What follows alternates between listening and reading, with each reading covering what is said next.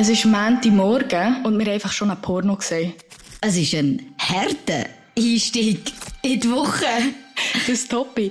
Po, liegt dick, bekommt ganz andere Oh Gott. Ah, okay. Fertig mit den schlechten Wortspielen. Ihr wollt wissen, um was es geht? Dann bleibt dran. Pointiert, politisch und persönlich. Nebelspalterinnen. Der Podcast mit der Maria Rahel Cano und der Nebelspalterinnen wird präsentiert von Andrea Fair. Die feinen Eisensticks zur Verringerung von Müdigkeit. Erhältlich in den Apotheken, Drogerien oder online unter andreafair.ch. Wir reden heute tatsächlich über einen Porno, der für Aufregung im Netz gesorgt hat. Das, weil er in einem Konferenzsaal vom US-Senat gefilmt wurde. Der Einfluss der sozialen Medien macht sich aber auch in der Schweiz bemerkbar. Ein Tweet von unserem Bundeshauschef Dominik Feusi hat anscheinend einem FDP-Politiker sein Präsidium in der Außenpolitischen Kommission gekostet.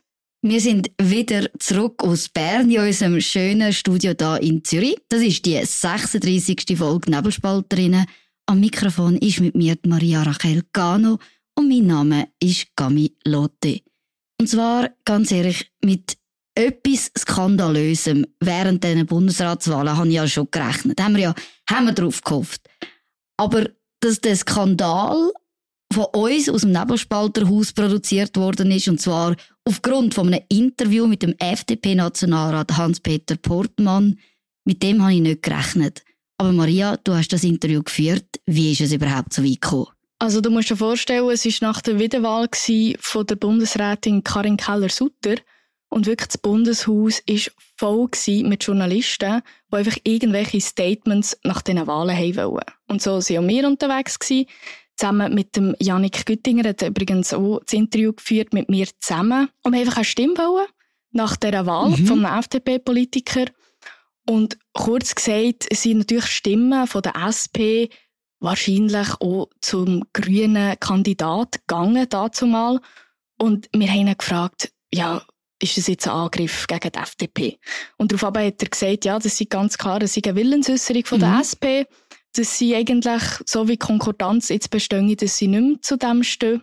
Und auf die Frage, ob jetzt eine wilde Wahl äh, wahrscheinlicher wird, hat er Folgendes gesagt. Also einerseits erwartet die SP, dass wir von ihren Vorschlägen jemand aufs Papier, auf den Zettel schreiben und andererseits macht sie es selber nicht auch beim normalen Leben, ob das in der Familie, im Geschäft oder in den Freunden ist. Ich glaube, da würde jeder sagen, also ganz blöd bin ich ja nicht. Dann kann ich mir vorstellen, dass auch die Einzelnen oder anderen sagen, ja gut, wenn sich die SP nicht daran halten, an die Abmachungen, wie sie jetzt immer geholfen haben, dann ähm, fühle ich mich auch nicht mehr voll. Ja, das Interview haben wir jetzt gehört.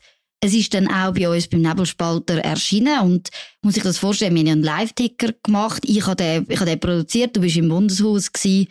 Dann kommt der Tweet von Dominik Feusi und plötzlich, ja, eine mediale Aufruhr wegen, wegen dieser Aussage. Es ist vor allem, ja, nachher dann auch in der Sonntagszeitung, weil angeblich hat er, der Hans-Peter Portmann, wegen dem das Präsidium nicht bekommen von der Außenpolitischen Kommission. Also das hat die FDP so entschieden. Maria, hast du ein schlechtes Gewissen? Nein. Ich, ich habe ja nur meinen Job gemacht. Also ich finde, ich trage gegenüber unseren Lesern und Leserinnen mhm. Verantwortung, aber nicht gegenüber den Politikern und ihren Aussagen. Und natürlich wünsche ich das niemandem. Aber schlussendlich hat er die Aussage gemacht und wir haben sie auf Tonband gehabt. Und ob sie geschickt war oder nicht, das haben wir jetzt natürlich im Nachhinein gesehen.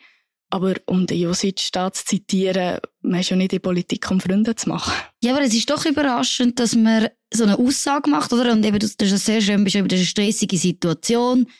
Es ist auch für die Nationalrat eine emotionale Angelegenheit, der ganze Morgen der Bundesratswahlen, gerade bei der FDP. Man hat sich ja Sorgen gemacht um den Angriff gegen den Gassis der Grünen.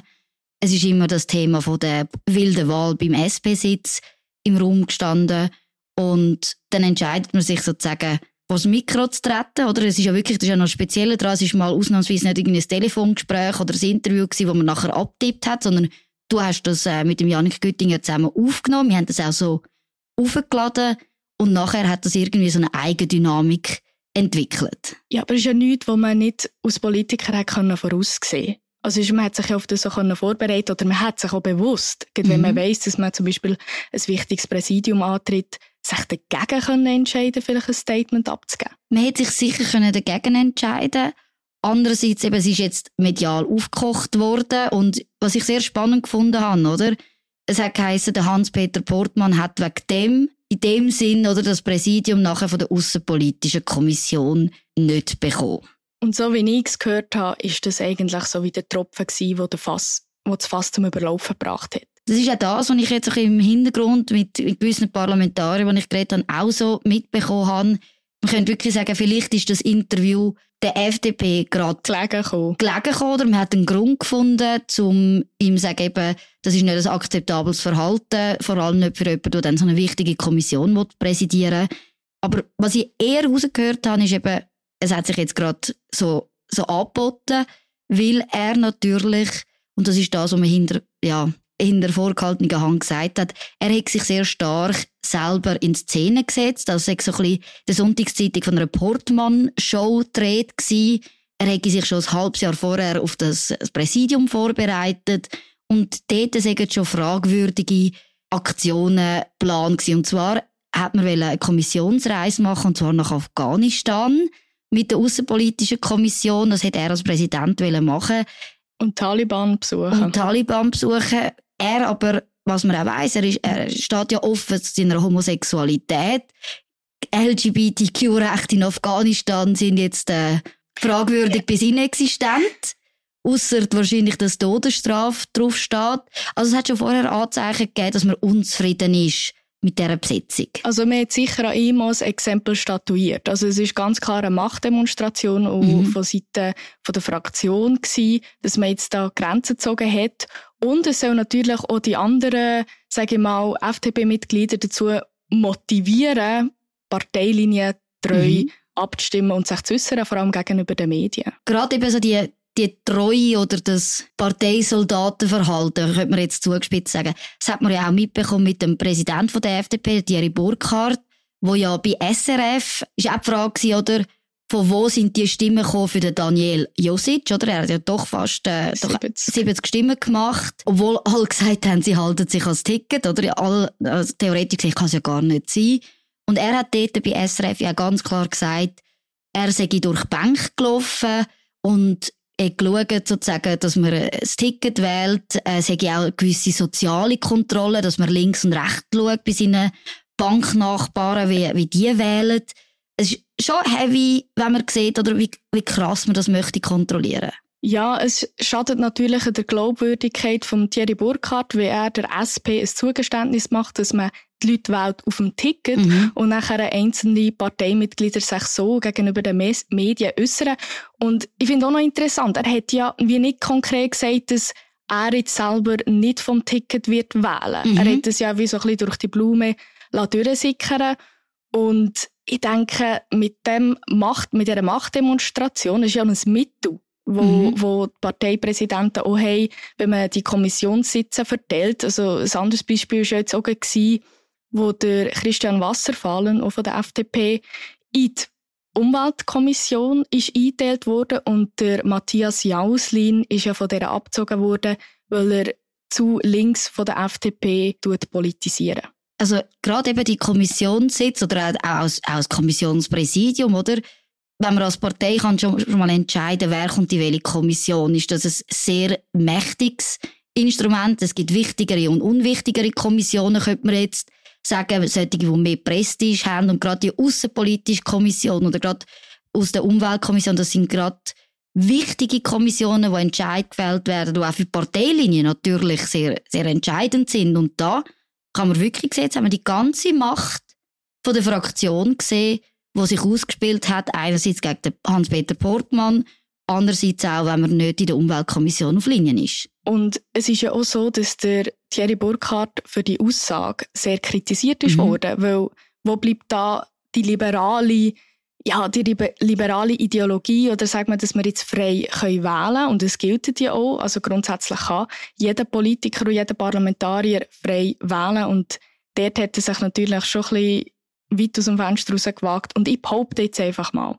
dass es auch nicht genau so abgelaufen ist, sondern dass es sich eigentlich mehr zu dieser Aussage hat verleiten im Interview und es dann nicht wirklich genau so abgelaufen ist, dass man da links und rechts geschaut hat. Es ist natürlich eben der Kontext, was in dem Sinne ja brisant macht. Oder man hat einerseits den Hans-Peter Portmann, doch ein, ein langjähriger, erfahrener, bekannter Politiker in der FDP, der auch grundsätzlich viel zu sagen hat, wo dann so eine Aussage macht, wo du richtig auch betont hast. Er hat nicht gesagt, dass er das selber macht, sondern er hat gesagt eben, er könne sich vorstellen, dass dann gewisse FDPler sich dann auch zu einer nicht Ticketwahl in dem Sinn entscheidet. Also allgemein, nicht nur FDPler, einfach, mhm. dass ein paar sich entscheiden, nicht Leute vom Ticket zu wählen. Und man kann natürlich sagen, es war strategisch dumm von ihm, also jetzt im Nachhinein so oder so. Und wir haben auch Personen off-record gesagt, also dass das natürlich ein Angriff sei. Aber man war schon so schlau, gewesen, dass man das nicht hat auf Tonband aufnehmen Ja, ich glaube, gerade das ist das Thema vom heutigen Tag. Man muss aufpassen, was man so ins Internet stellt. Genau, und das bringt uns wirklich zum zweiten Thema, wo wir jetzt ein bisschen angeteasert haben. Und zwar geht es um ein Beispiel, das das sehr gut veranschaulicht von Amerika. Gami, erzähl, warum haben wir uns am Montagmorgen ähm, schon eine schon ein Porno anschauen. Ja, also vielleicht jetzt kommt Triggerwarnung. Ich muss euch das ja ein bisschen beschreiben für die, die das Video noch nicht gesehen haben. Äh, zuerst mal gratulieren dazu. Ich bereue es, dass ich es gesehen habe. Es ist ein Video, kann man sagen, es hat definitiv für Aufmerksamkeit gesorgt.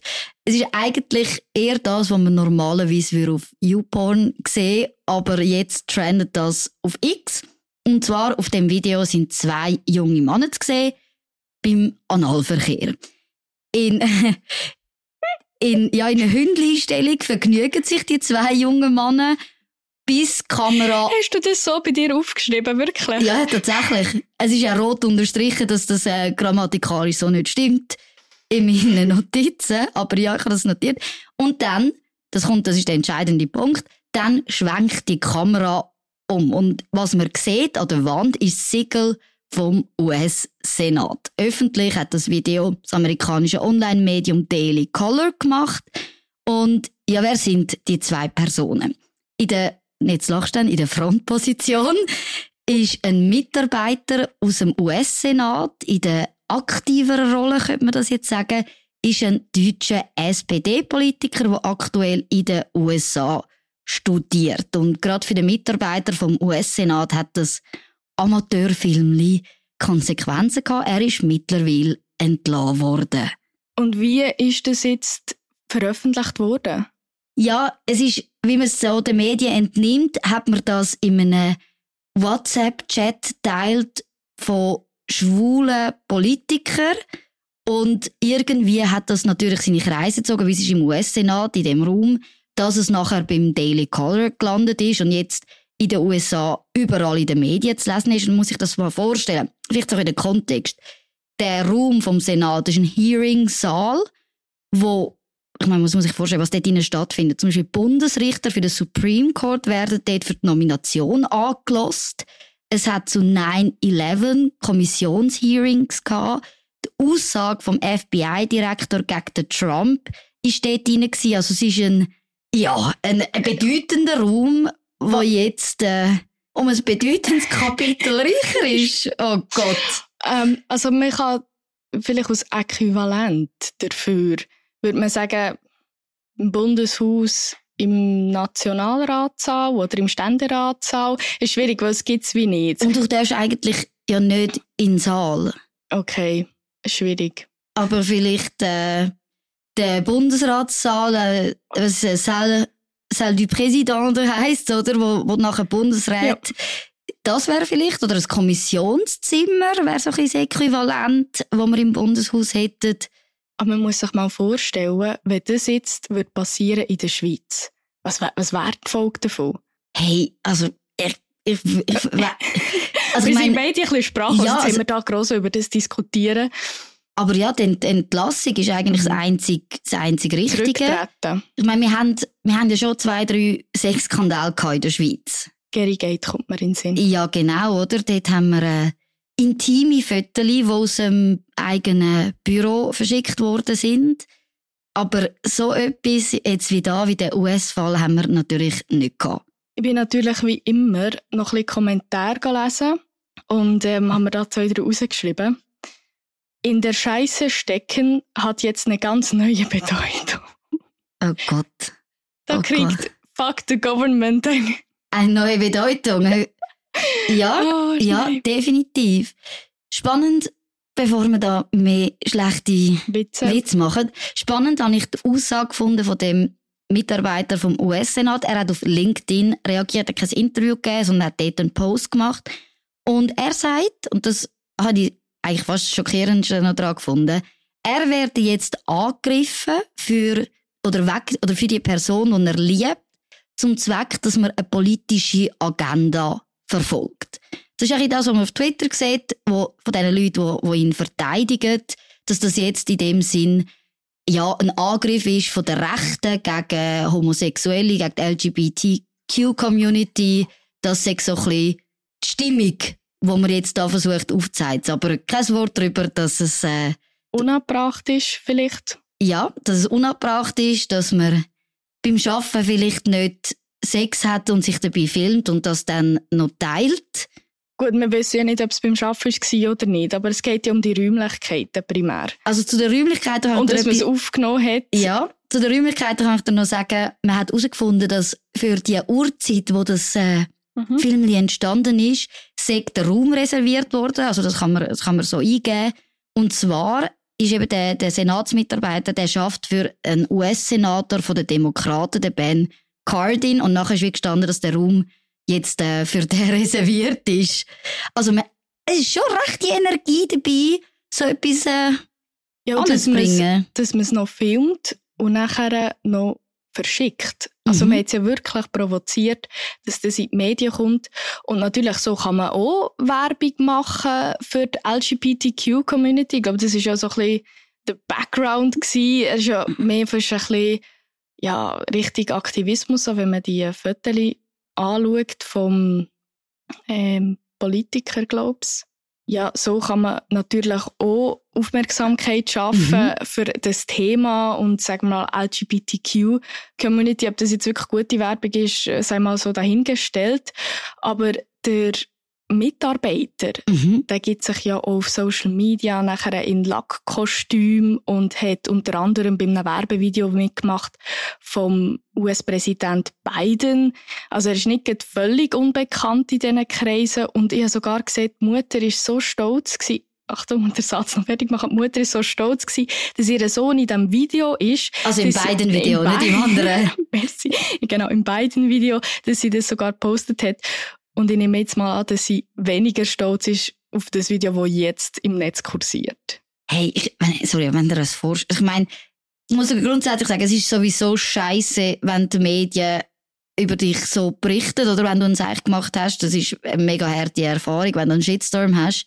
Aber wenn du jetzt X aufmachst und es trendet einfach das Video von deinem Sohn, wie er Analverkehr hat im Senat-Hearing-Raum, alle über das schreiben, musst du dich schon irgendwie fragen, Ja, es ist schon hart. und nachher vor allem, Gott. und vor allem, dass er sich wie nicht entschuldigt. Das ist, er tut es nachher wie sogar noch der Community Mhm. die Schuld geben und sagen, ja, ihr seid einfach alle homophob. Mhm. Dabei hat es ja überhaupt nichts zu tun, ob jetzt da zwei Männer, zwei Frauen oder ein Mann und eine Frau, es ist ja egal, wer in diesem Video Mhm. ist. Es geht um die Sache, dass das nicht dorthin gehört. Ja, eben, wenn man schon gehört hat, was in dem Raum, eben, was das für ein, ein wichtiger Raum ist, und er sich nicht entschuldigt, in seinem LinkedIn-Post sagt er eben, ja, es ist schon so gewesen, dass gewisse Aktionen in seiner Vergangenheit gezeigt haben, dass er ein schlechtes Urteilsvermögen hat. So, aha, oh, really? Ähm, er liebe aber seinen Job offensichtlich ein bisschen zu sehr und er würde niemals seinen Arbeitsplatz äh, nicht respektieren. Wie? How? Das geht, das geht irgendwie einfach nicht so zusammen. Das, das geht einfach nicht. Ich meine, wo sind wir angekommen, dass wir tatsächlich darüber eine Diskussion führen dass es nicht okay ist, an deinem Arbeitsplatz Sexfilme aufzunehmen?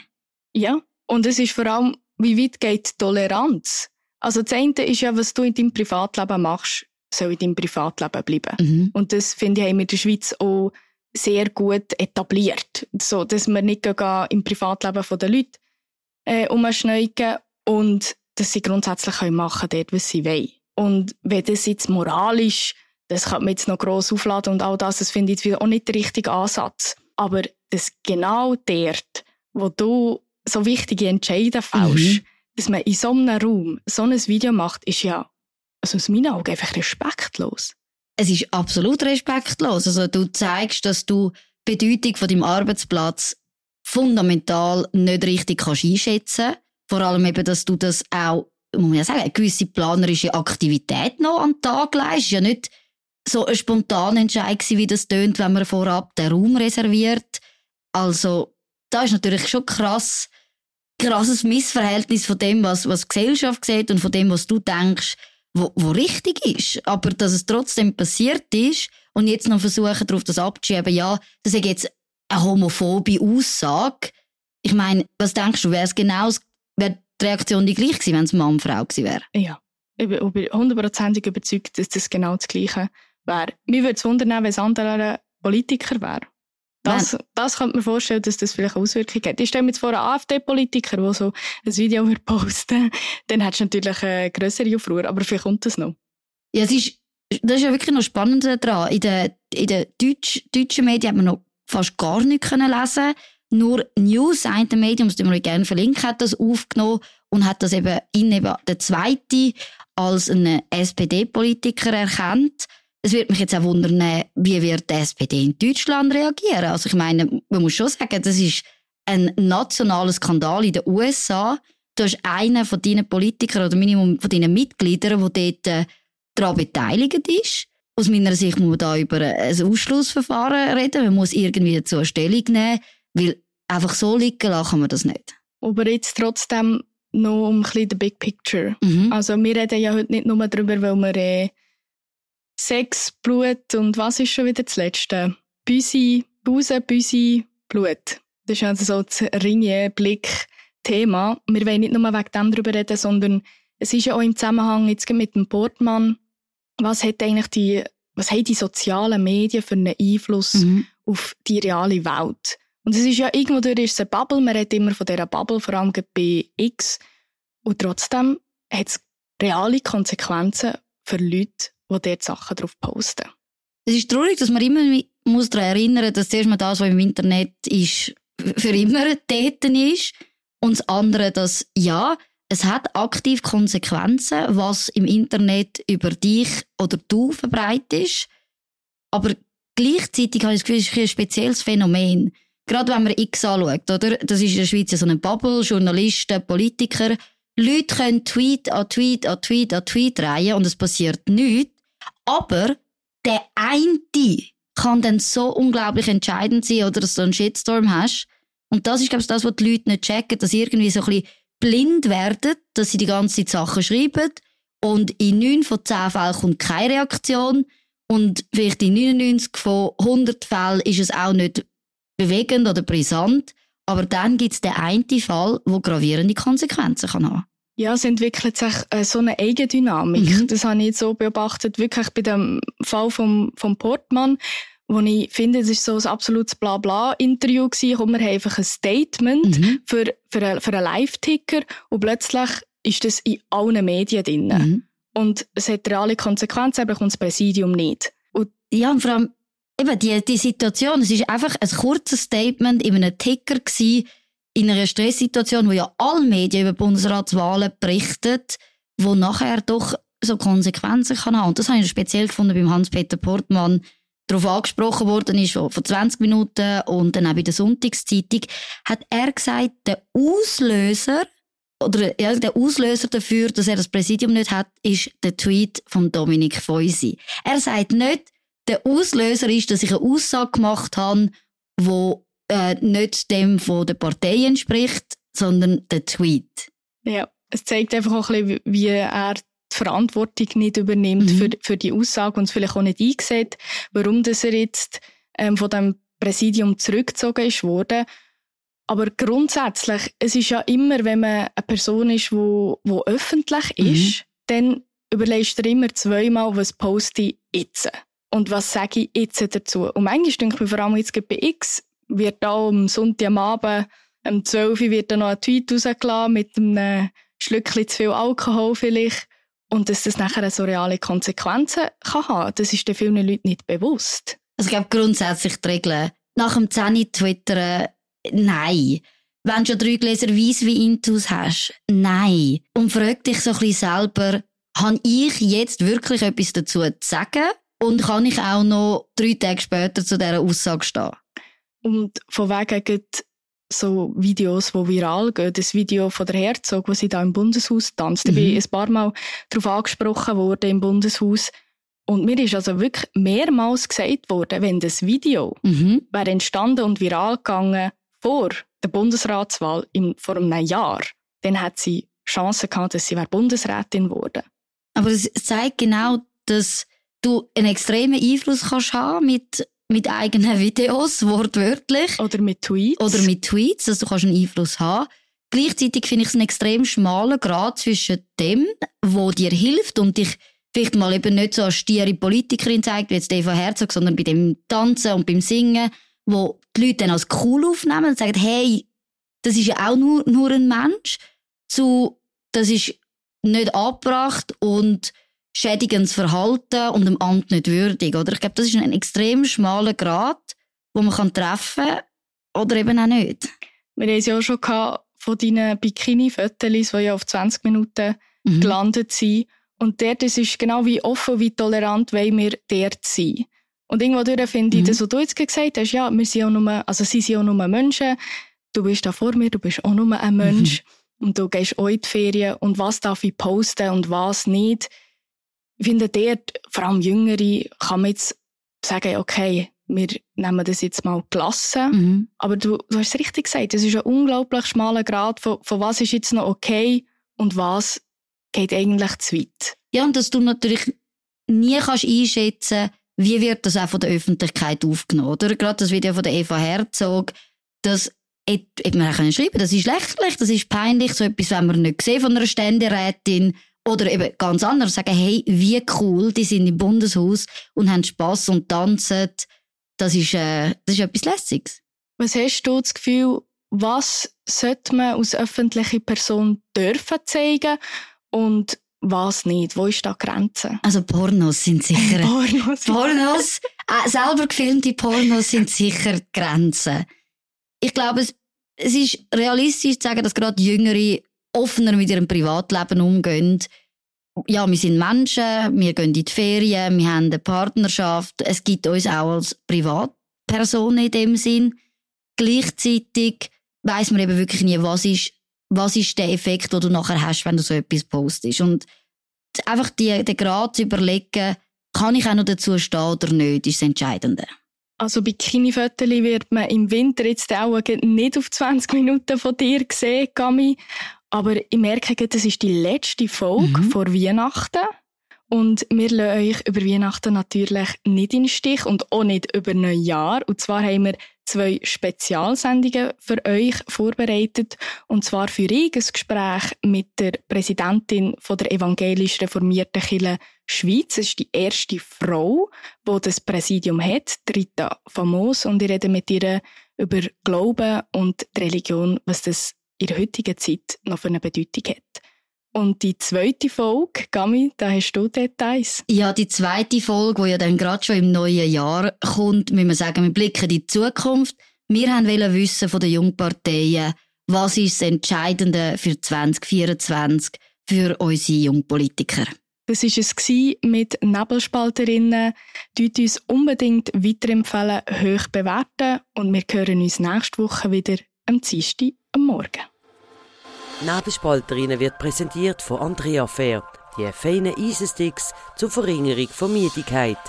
Erhältlich in den Apotheken, Drogerien oder online unter andreafair.ch.